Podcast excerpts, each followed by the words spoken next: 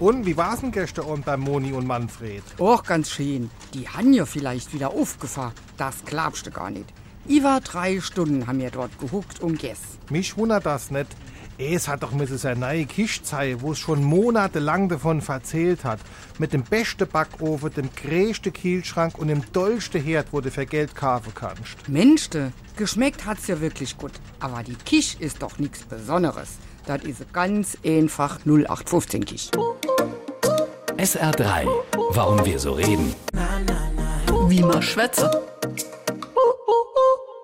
0815, so lautet der Titel eines 1954 erschienenen Romans von Hans Helmut Kirst, der Mitte der 50er Jahre mit Joachim Fuchsberger und Mario Adorf auch verfilmt wurde. Den Titel haben Film und Buch von einem 1915 bei den deutschen Truppen eingeführten leichten Maschinengewehr. Das trug die Bezeichnung LMG 0815. Das wurde bei der Einführung als große technische Neuerung angepriesen, war aber eigentlich nur eine Variante des schweren Maschinengewehrs MG 08. Die Soldaten durchschauten den Etikettenschwindel und bezeichneten danach all das, was sich als neu ausgab, aber im Grunde schon ein alter Hut war, als 0815, also er bis nichts Besonderes. SR3